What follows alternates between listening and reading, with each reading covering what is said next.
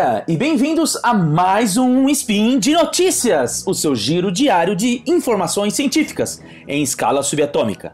Meu nome é Marcos Sorrilha e hoje, dia 15 Luna do calendário Decatran, vulgo 23 de outubro, data do nascimento do rei do futebol, Edson Arantes do Nascimento, o Pelé, entenda. Mas também o dia em que se comemora o aniversário desse humilde historiador que vos fala. Editor, palmas para mim. Deixando as brincadeiras de lado, o assunto de hoje é o processo de impeachment de Donald Trump. Na realidade, falaremos sobre a origem do sistema de impeachment na história dos Estados Unidos, como ele foi discutido e como se consagrou como uma ferramenta capaz de impor limites à atuação do chefe do executivo na Constituição norte-americana. Antes que o Trump nos acuse de fake news, roda a vinheta. Speed Notícias.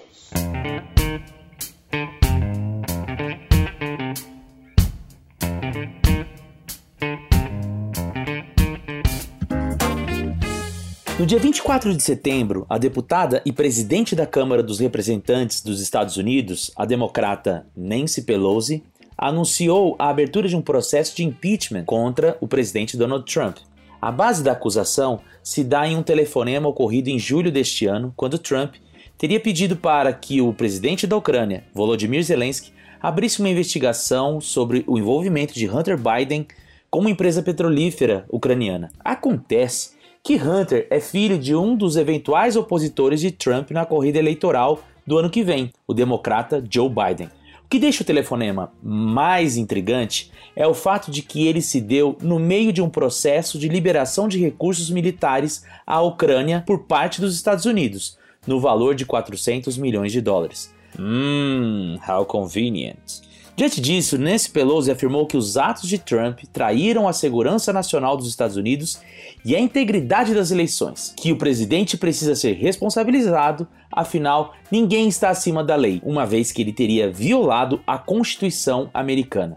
Mas você sabe como a regra do impeachment foi parar na Constituição e quais são as ocasiões em que ela pode ser utilizada? Então, no mesmo dia 24 de setembro, o site History News Network por meio de sua conta no Twitter, publicou uma thread com uma série de 21 textos contendo opiniões de historiadores sobre o processo de impeachment em uma perspectiva histórica, contando não apenas sobre sua origem, mas sobre as outras oportunidades em que ele já foi utilizado na história dos Estados Unidos. Entre esses vários textos, eu selecionei quatro que nos ajudam a entender como o impeachment foi parar na Constituição. São eles: What to Know About the History of Impeachment, do Peter Hoffer, The Founders' Furious Impeachment Debate and Benjamin Franklin Modest Proposal e What to Know About the History of Emoluments and Impeachment, ambos de Harlow Unger, e finalmente The Founding Fathers Provide Us with a Way Out of Trouble Presidency, The Direct Doable Process of Impeachment, da Bárbara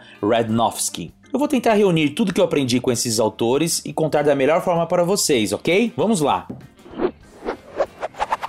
Regra do impeachment, tal qual foi estabelecida na Constituição dos Estados Unidos, possui duas inspirações que nortearam os membros do Congresso Constituinte da Filadélfia em 1787. O primeiro foi a própria lei britânica, que naquele tempo já previa a possibilidade do impeachment. Assim como no caso inglês, os americanos seguiram o mesmo modelo de dividir as, as atribuições do processo entre as câmaras baixas, a Casa dos Comuns, onde ocorria a acusação, e a Câmara Alta, Casa dos Lordes, onde se dava o julgamento em si.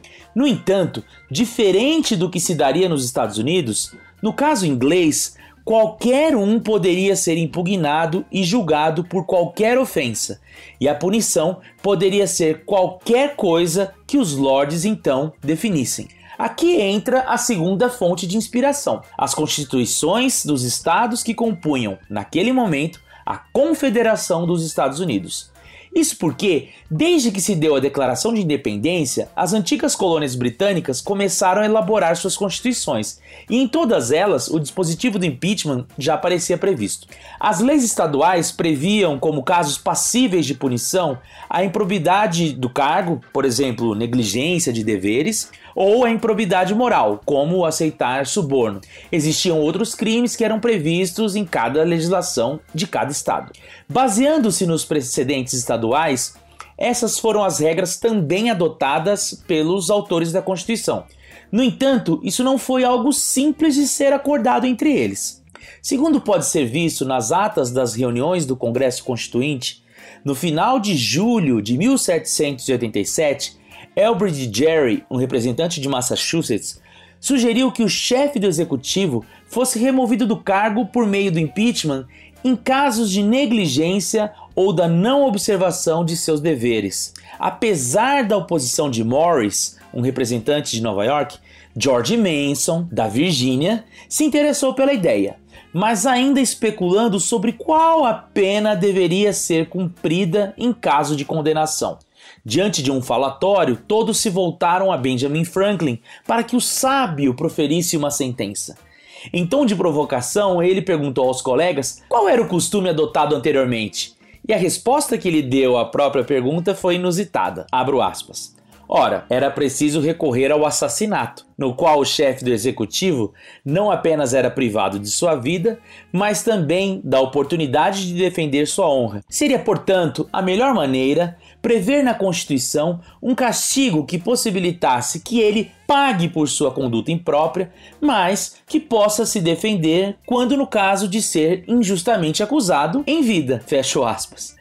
James Madison, que acabaria por ser o redator da Constituição, sugeriu pela perda do mandato e impossibilidade de eleição a futuros pleitos. Entre as várias manifestações, foi bastante curiosa a dúvida levantada por Charles Pinckney, da Carolina do Sul, questionando sobre se essa regra não representava uma quebra na independência dos três poderes.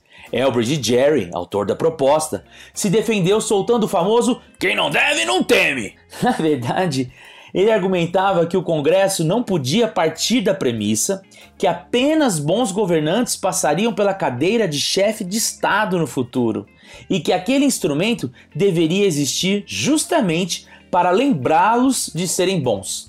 Edmund Randolph, governador da Virgínia naquele momento, aclamou a proposta, afinal, segundo ele, o executivo terá grandes oportunidades para abusar de seu poder, principalmente em tempos de guerra, quando a força militar e o dinheiro público estará em suas mãos. O nova-iorquino Morris, você já conhece, ainda complementou dizendo: "O presidente não é rei, rei é o povo". A gente tem que lembrar que os americanos ainda viviam traumatizados pela experiência da tirania do rei Jorge III, que, segundo eles alegavam, foi o que os levou à independência. Já gravei outro spin sobre isso, se quiser é só conferir. De qualquer maneira, do jeito que eu tô contando, parece que tudo se resolveu em uma tarde, mas nananina não.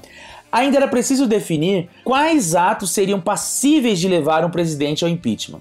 Os membros daquele Congresso Constituinte chegaram a um consenso, definindo traição, por exemplo, impor guerra contra os Estados Unidos ou a qualquer um dos estados da federação, ou então aderir a um inimigo dos Estados Unidos, e também o suborno.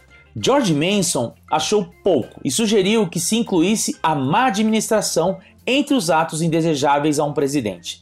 Neste caso, Morris, o nova-iorquino, discordou, dizendo que as eleições a cada quatro anos impediriam uma má administração. Porém, Manson propôs que a má administração também envolvia altos crimes e delitos.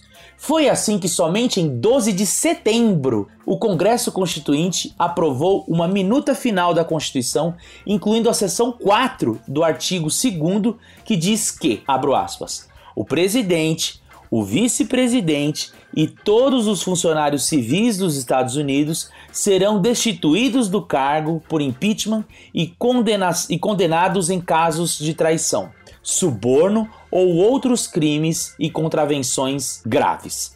Claro, como vocês podem perceber, tais limites impostos pela Constituição são bastante vagos. No caso do suborno ou de lucros pessoais, duas seções da Constituição falavam sobre a proibição de que presidentes recebessem presentes de outras autoridades internacionais ou tivessem outros tipos de rendimentos que não fossem aqueles oriundos de seu salário. No entanto, George Washington, o primeiro presidente, recebeu das mãos de Lafayette a chave da Bastilha e seguiu com a sua vida muito bem sucedida como fazendeiro. No entanto, nenhum processo foi movido contra ele. Isso ocorre, pois, desde aquele momento, os congressistas sabiam que o impeachment era, antes de qualquer coisa, um ato político, não sendo uma função do direito civil ou penal. Alguém poderia ser removido do cargo sem ter cometido crimes, apenas por conta de seu mau comportamento, por exemplo. E nesse caso, o que poderia ser visto como mau comportamento? Por isso, Alexander Hamilton, naquela época, escreveu que ofensas passíveis de impeachment são aquelas que resultam da má conduta de homens públicos ou do abuso e violação da confiança pública. Eles são de natureza que podem ser denominados políticos, pois se referem principalmente a agressões causadas imediatamente contra a sociedade. Claro que condutas impróprias mudam de acordo com o tempo e ganham novos significados. Por conta disso, adotou-se a máxima estabelecida por Hamilton de que é passível de impeachment todos aqueles que se voltam contra o povo. E neste caso, nenhum processo de impedimento do presidente vai adiante se não tiver um clamor vindo da população. Justamente por isso, é interessante notar que o impeachment lá nos Estados Unidos pode ser usado contra membros dos três poderes. E por ser um processo político, um juiz comum tem muito mais chances de ser empichado do que um juiz da Suprema Corte, não é? Aliás, em toda a história dos Estados Unidos, oito juízes foram impedidos de seguirem seus cargos.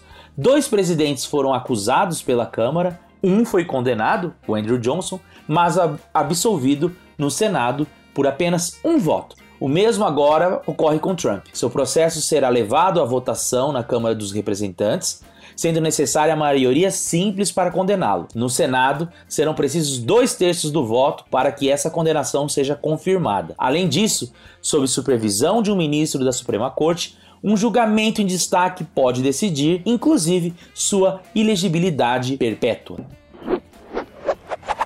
Quando você quer ficar informado ou informada sobre as novidades do mundo científico nas mais diversas áreas, o que você faz? Evidentemente, assina o feed do Spin de Notícias.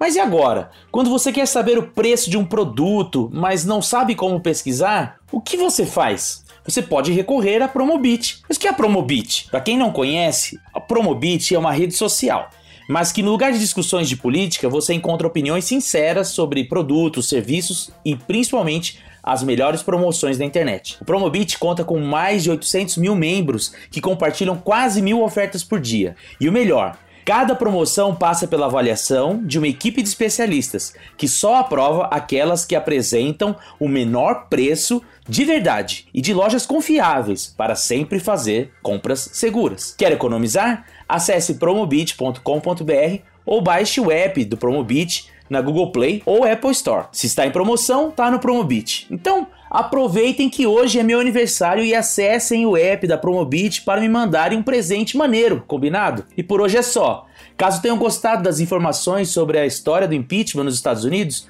é só me avisar nos comentários deste post. Aliás, lembro que o link para todos os artigos que utilizei no Spin de hoje estão disponíveis para vocês acessarem.